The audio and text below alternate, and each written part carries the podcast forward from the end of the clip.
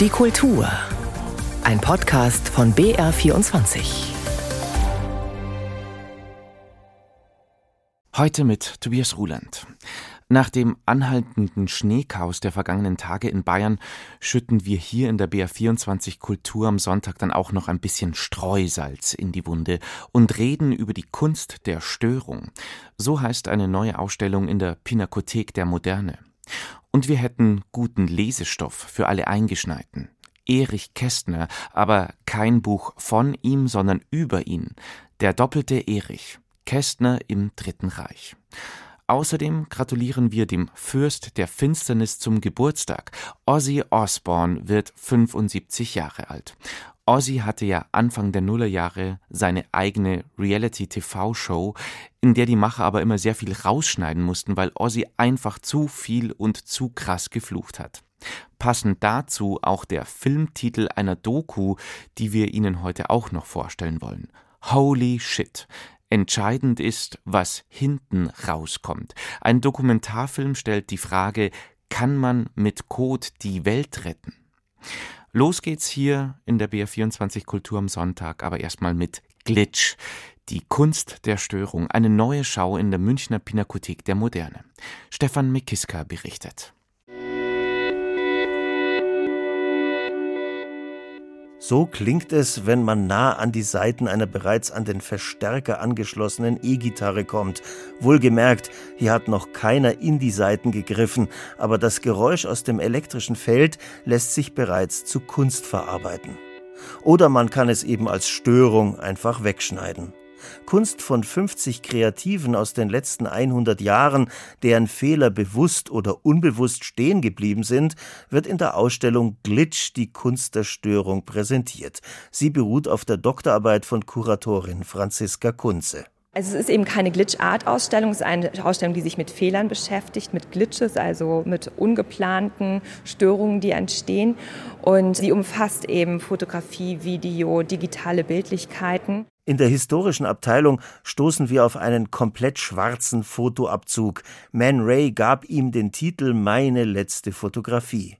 Der Kölner Künstler Hagesheimer belichtete Prominente wie den Maler Ernst Wilhelm Ney oder den Dirigenten Günter Wandt falsch und schuf damit besondere Charakterstudien. Der Fehler, der ist sehr häufig eigentlich produktiv. Ich würde sogar sagen, er ist immer produktiv, weil wir immer etwas von ihm lernen, weil wir versuchen dann vielleicht eine Lösung zu finden, wenn der Fehler in einem Moment stattfindet, in dem er wirklich jetzt vielleicht nichts zu suchen hat. Aber in anderen Fällen ist er auf jeden Fall, denke ich, etwas, wo er die Kreativität definitiv anregt. Der koreanische Videokunstpionier Namjoon Paik prägte einst den Lehrsatz When too perfect, lieber Gott böse. Hier spricht aus seinem Fernseher der amerikanische Watergate-Präsident Richard Nixon. Und ein vor dem Bildschirm gehängter Magnet verzerrt das Bild, löscht die Farben. Ein absichtsvoller Störeffekt, ein Künstlerkommentar. Überall flimmern Videos, glitschen Bilder durch oder verändert der Cursor einer KI Fotos von Drag Queens genderfluid bis zur Unkenntlichkeit wie bei der Arbeit des Engländers Jake Elvis. Ich möchte eigentlich, dass alle mal ein bisschen durchgerüttelt werden, sich von der Ausstellung so ein bisschen anpieksen lassen. Die Medien, die Sie ja täglich entweder in der Hand halten oder auf die Sie schauen, die Sie hören, die werden Sie hier auf ganz andere Art und Weise erleben. Franziska Kunze stieß bei den Vorbereitungen zu Glitch auch auf den 83-jährigen Künstler Tim Ulrichs aus Hannover. Er steuert drei Leuchtkästen bei. Klare Sache, Landschaftsporträts mit dunklem Buschwerk unten und buntem Himmel oben. Oder? Die Serie heißt Landschaftsepifanien. Das heißt also die Erscheinung von Landschaft. Es sind aber keine Landschaftsfotografien, sondern es ist Ausschuss, nämlich das sind die Anfangs Streifen eines Kleinbild-Diapositivfilmes. Und was am Anfang und am Ende sich findet, wenn man den Film eben in die Kamera einlegt und dann aufspult, das wird im Regelfall weggeschnitten und weggeworfen. Und ich habe von Perforation zu Perforation die Motive benutzt und den von Licht geschwärzten Teil habe ich im unteren Drittel dieser Querformatbilder belassen und, und im oberen Teil findet sich dann dieser zerfaserte Streifen. Tim Ulrichs verfertigt also romantische Landschaftsansichten in der Nachfolge von Caspar David Friedrich aus Filmabfällen. Sein Fazit? Also man muss nicht immer gleich verzweifeln. Der Zweifel ist eine Produktivkraft. Glitch. Die Kunst der Störung. Die Ausstellung in der Pinakothek der Moderne in München läuft bis Mitte März 2024. Sie hören die BR24 Kultur am Sonntag. Bis heute ist Erich Kästner ein überaus populärer Kinderbuchautor. Seine Werke wie zum Beispiel Das fliegende Klassenzimmer oder auch sein Roman Fabian wurden in den vergangenen Jahren neu verfilmt. Und gerade wird der Fabian auch am Münchner Volkstheater wieder aufgeführt. Nun ist auch noch ein neues Buch über den 1974 in München verstorbenen Schriftsteller, Drehbuchautor und Dichter erschienen, das sich einer Frage widmet. Wie schmal war der Grat, auf dem er wandelte? Es ist nämlich ein Buch über die Rolle Erich Kästners im Dritten Reich. Knut Korzen stellt es vor. Über Erich Kästner hat Marcel Reich-Ranitzky mal geschrieben, in der Zeit von 1933 bis 45 hatte er, der Mann zwischen den Stühlen, sich klar entschieden. Nicht er war emigriert, doch waren es seine Bücher. Sie konnten damals nur in der Schweiz erscheinen. Erich Kästner war Deutschlands Exilschriftsteller honoris causa. Dieses Prädikat Exilschriftsteller ehrenhalber ist eine Ehrenrettung, die Tobias Lehmkuhl so nicht teilt. Was der Berliner Autor aber sehr wohl teilt, ist Reich-Hernitzkis Anspielung auf Kästners Gedichtband Gesang zwischen den Stühlen. Ich glaube schon, dass er zwischen den Stühlen saß. Das ist ganz gut auf ihn passt, von Erich Kästner dieser Zeit äh, des Dritten Reichs. Er hat sich eben nicht klar entschieden und nicht klar positioniert. Ja, er lavierte zwischen den Positionen herum und hat eben versucht, sich im wahrsten Sinne des Wortes durchzuschlagen, also und auch durchzuschlängeln. Deshalb hat Tobias Lehmkuhl ein informatives Sachbuch über Kästner im Dritten Reich geschrieben, Titel Der doppelte Erich. Darin zeigt er, dass der schon damals berühmte Schriftsteller nicht nur ein geschickter, gewiefter Geschäftsmann war, der mit seiner kleinen Versfabrik viel Geld zu verdienen verstand. Er war auch einer derjenigen, die nicht exilierten, obwohl die Nazis seine Bücher am 10. Mai 1933 öffentlich verbrannten. Stattdessen blieb er. Mehr noch, er der nie selbst ein Nazi war, bewarb sich um die Mitgliedschaft in der Reichsschrifttumskammer. Für Lehmkuhl hat das nichts mit innerer Immigration zu tun. Es war Teil seiner Überlebensstrategie. Ja, innerer Immigrant ist ein seltsamer Begriff, der klingt auch so nach Innerlichkeit und nach Zurückgezogenheit, aber Kästner war ja überhaupt gar nicht zurückgezogen. Im Gegenteil, er hat sich ja jeden Tag ins Café gesetzt und wenn das Wetter schön war und die Sonne schien, möglichst auch draußen hin, um seine Bräune zu pflegen und da saß er dann Tag ein, Tag aus, Stunden über Stunden, hat dort geschrieben, hat dort mit Freunden zusammengeschrieben, hat natürlich auch dann irgendwann angefangen zu trinken und hat eben seine Tage so ganz und gar in der Öffentlichkeit zugebracht und hat auch mit vielen Menschen geredet. Er hat sich nicht zurückgezogen auf irgendein kleines Landgut oder so etwas oder hat sich nicht in innerliche Gedichte vergraben, sondern er hat da gesessen und Lustspiele und Unterhaltungsromane geschrieben in aller Öffentlichkeit. Er war sozusagen immer sofort greifbar und das hat ihn vielleicht auch ein Stück weit unangreifbar gemacht, weil man sah ja, dass er nichts Verdächtiges unternahm. Er saß halt da und schrieb und trank. Tobias Lehmkuhl maßt sich als Nachgeborener kein Urteil über Erich Kästners Verhalten während der NS-Zeit an. Lieber zeigte es hier in all seiner Ambivalenz. Im Grunde war Kästner kein Kämpfer, konstatiert er, eher ein Spieler und ein Moralist. Darin besteht sein Moralistentum, ja, dass er passiver Beobachter war, dass er nicht zum Held und Täter und auch nicht zum Widerständler wurde, weil seine Aufgabe war eine andere. Und das hatte er natürlich 33 eigentlich schon gesehen, dass es seine Aufgabe war, genau zu beobachten, wer was tut und das hinterher möglichst zu beschreiben. Es ist ihm leider nicht gelungen, dafür waren diese zwölf Jahre dann vielleicht auch zu kompliziert für ihn zu verarbeiten. Seine kreativen, schriftstellerischen Kräfte waren dann vielleicht auch ein Stück weit geschwunden, aber natürlich, jeder Mensch hat sein eigenes Naturell und äh, das Naturell Kästners war eben das des Moralisten, des unbeteiligten, möglichst unbeteiligten Beobachters. Aber einen ganz unbeteiligten Beobachter gibt es ja nie, wie wir wissen. Man erfährt viel über den Überlebenskünstler und Medienstar Erich Kästner, von dem sein Zeitgenosse Rudolf Arnheim sagte, er sei von Temperaments wegen kein Umstürzler. Bescheiden wie er war, hat er sich nachträglich auch nie zu einem solchen stilisiert. Tobias Lehmkuhls Buch Der doppelte Erich Kästner im Dritten Reich ist bei Rowold Berlin erschienen für 24 Euro. Sie hören BR24, die Kultur am Sonntag. Und wir bekommen es jetzt mit Ruben Abrunia zu tun. Der Regisseur stammt aus Puerto Rico, lebt zwischendurch auch in New York und Zürich. Für seinen neuesten Film hat Abrunia eine Weltreise unternommen. Angetrieben von der Frage, wie können wir den Umweltschutz und die globale Ernährungssicherheit verbessern? Das Ergebnis dieser Suche heißt Holy Shit, Entscheidend ist, was hinten rauskommt. Laura Beck stellt uns den Film vor. Eine Entschuldigung vorab. In diesem Beitrag geht es um Scheiße. Unsere. Denn dieser Dokumentarfilm zwingt uns dazu, die tägliche Notwendigkeit unseres Toilettengangs komplett neu zu betrachten. Das ist der Beweis dafür, dass man aus Scheiße Erde machen kann. Hamish Skirmer hält einen Klumpen Erde in der Hand, der vor noch nicht allzu langer Zeit menschlicher Kot gewesen ist. Der australische Unternehmer stellt mobile Komposttoiletten statt Dixie-Klos bei Festivals auf. 1000 davon alleine letztes Jahr für Glastonbury. 210.000 Menschen, die fünf Tage lang, genau, ergeben 250 Tonnen Kompost. Und aus diesem Kompost wird ein Düngemittel für die Landwirtschaft. It is the solution. Es ist die Lösung. Die Nutzung von menschlichem Dung macht uns unabhängig von Chemiedünger. Wir produzieren das benötigte Kalium und Phosphor selbst, spülen es ins Klo runter und schicken es ins Meer. Völliger Wahnsinn. Vor 20 Jahren saß der puerto-ricanische Dokumentarfilmer Ruben Abruña zum ersten Mal auf der Trockenkomposttoilette seines Bruders. Ein Erweckungserlebnis. Da roch nichts, da war kein Wasser nötig und das Endergebnis Dünger für den heimischen Gemüsegarten. Abrunja stellte sich die Frage, warum hat sich der Mensch selbstständig aus diesem natürlichen Kreislauf entfernt? Anstatt die Nährstoffe, die wir konsumieren und dann wieder ausscheiden, als Dünger an den Boden zurückzugeben, spülen wir sie weg und behandeln sie als Abfall.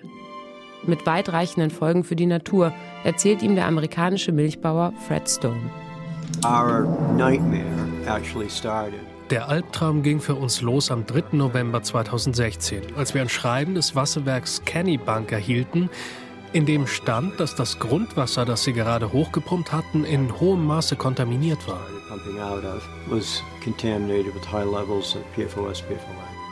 Jahrzehntelang hatte er den Klärschlamm, der bei der Reinigung des Abwassers in der lokalen Kläranlage entsteht, als Düngemittel auf seine Felder gesprüht für die Kommunen eine billige Art, den Klärschlamm loszuwerden. Doch in den Abwasserkanälen fließt alles zusammen. Unsere menschlichen Ausscheidungen, aber auch Industrieabwässer, Reifenabrieb, Straßendreck. Das Grundwasser von über 100 Farmen in Maine wurde so verseucht. Fred Stone. In einer Mail vom Gesundheitsamt stand, dass wir weder Wasser noch Milch trinken noch das Fleisch essen durften. Finanziell sind wir ruiniert. Wie kann man solche Umweltverschmutzungen verhindern und den eigentlich wertvollen menschlichen Kot sicher nutzbar machen? Denn die für die Herstellung von Düngemitteln benötigten Phosphatvorkommen sind rar und endlich. Der Regisseur Ruben Abrunia begibt sich auf eine Reise um die Welt und findet tatsächlich erstaunliche, ja fast schon absurd einfache Lösungen, wie in Genf in der Schweiz. Unser Abwasser wird zu 100 Prozent hier vor Ort aufbereitet. Stefan Fuchs ist der Architekt dieses ungewöhnlichen Mehrfamilienhauses. Unter einer hölzernen Terrasse die Ausscheidungen aller Bewohner. Sie werden in riesigen Auffangbehältern gesammelt und mit Stroh bedeckt. Das bindet Bakterien und Gerüche. Den Rest erledigen 300 Kilo Regenwürmer. Drei Kilogramm pro Einwohner. Sie fressen den Kot und scheiden ihn als Komposterde wieder aus. Hier ist die Erde, der fertige Kompost, komplett geruchsfrei als hätte man im Wald gebuddelt. Es riecht nach Moos. Zu sehen, dass die Würmer die ganze Arbeit für uns machen, ist einfach toll. Und auf dem Dach des Hauses wächst und gedeiht der Gemüsegarten. Holy Shit ist ein Film, der die nötigen Fragen stellt zu einem ganz und gar undankbaren Thema. Wohin mit all der Scheiße? Betont sachlich arbeitet sich der Regisseur durch seine Beispiele, die so naheliegend sind, dass man sich fragt, warum das alles nicht längst Standard ist. Holy shit. Entscheidend ist, was hinten rauskommt. Der neue Dokumentarfilm von Ruben Abrunia. Am Ende dieser BR24 Kultur am Sonntag wollen wir noch gratulieren. Der Pate des Metal, feiert heute 75. Geburtstag. Ozzy Osbourne. Hätte man sich auch mal nicht vorstellen können, dass aus dem Black Sabbath-Sänger in den Nullerjahren mal ein Entertainer und Star seiner eigenen Reality-TV-Sendung werden würde. Erst recht nach dem sagenumwobenen Ozzy-Konzert von 1982, als er auf der Bühne einer Fledermaus den Kopf abbiss, was seinen Ruf als Fürst der Finsternis und Teufelsmusiker endgültig zementierte. Da halfen dann auch all die nachträglichen Entschuldigungsversuche nichts, von wegen Osborne dachte, man hätte ihm da eine Gummifledermaus auf die Bühne geworfen. Seinen eigenen Stern auf dem Walk of Fame hat Ozzy längst bekommen. Das laufende Jahr 2023 ist eines voller Höhen und Tiefen für ihn. Einerseits Tourabbruch wegen gesundheitlicher Probleme, dafür aber zwei weitere Grammys. Neil Stumps über den heutigen Jubilar Ozzy Osbourne. Crazy. Wenn sich Familie Osbourne unterhält. Ah!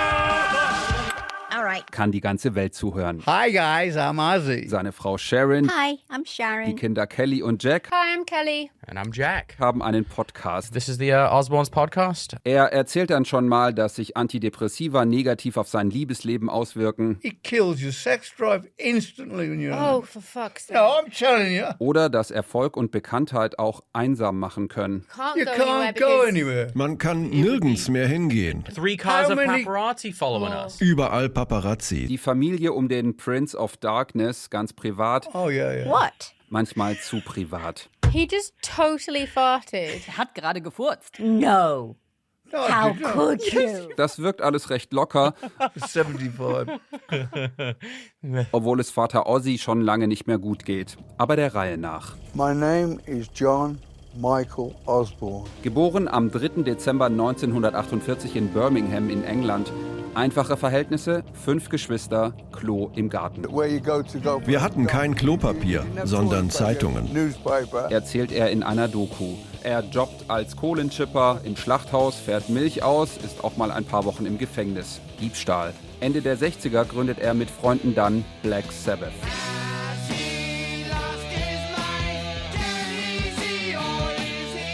Mit der Rockkarriere beginnt eine extrem wilde Zeit, der Schnelldurchlauf. Erfolg mit Black Sabbath, Scheidung. Seine zweite Ehefrau ist dann Osborne. Drogenprobleme, Ozzy steigt aus der Band aus. Solokarriere.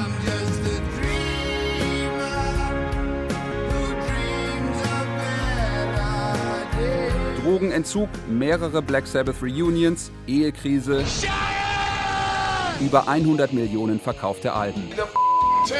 MTV Doku-Soap mit der Familie. Der muss sehr oft überpiepst werden, wenn er spricht, weil er sehr oft das Wort benutzt. Yes, I saw a pressure. Osborne geht es gesundheitlich immer schlechter, trotzdem macht er weiter Musik. Patient Number 9, der Patient Nummer 9, heißt einer der Songs aus dem letzten Jahr.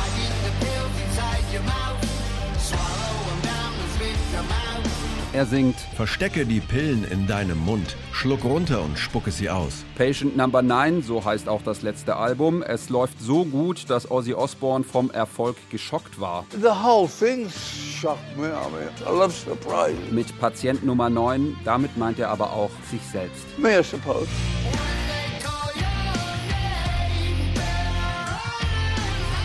Wenn sie deinen Namen aufrufen, renn besser weg und versteck dich. Die letzten vier Jahre waren eine schiere Hölle für mich. Gesundheitlich ging es mir so schlecht. Dann noch die Parkinson-Diagnose. Aber, sagt er vor einem Jahr, es brauche eine Menge, um ihn aufzuhalten. Er wird aufgehalten. Trotz endloser Behandlungen sei sein Körper immer noch zu schwach. Entscheidend war ein Unfall in seinem Haus in Los Angeles. Vor vier Jahren habe ich eine Silvestershow gemacht. Dann bin ich zurück nach Hause. Nachts bin ich aufgestanden, um auf die Toilette zu gehen. Es war dunkel. Dann kam ich zurück und dachte, mein Bett muss ungefähr hier sein. Und ich bin auf das Bett gesprungen. Aber es war nicht da. Ich landete hart auf dem Boden.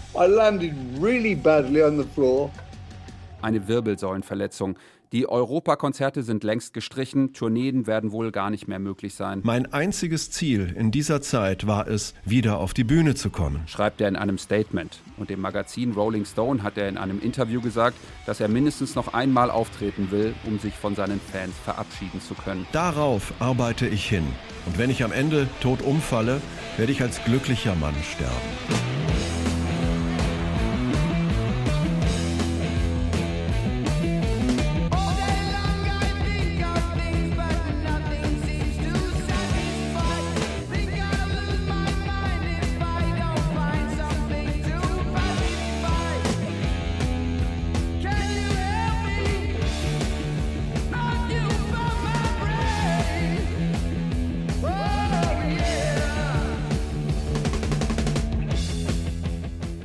Ozzy Osbourne wird heute 75 Jahre alt. Wir gratulieren zum Geburtstag und nachträglich auch zum Führerschein, weil schöner Fun Fact, mit 61 Jahren hatte Ozzy im 20. Anlauf die Führerscheinprüfung bestanden. Soweit BR24 die Kultur am Sonntag. Am Mikrofon verabschiedet sich Tobias Ruland.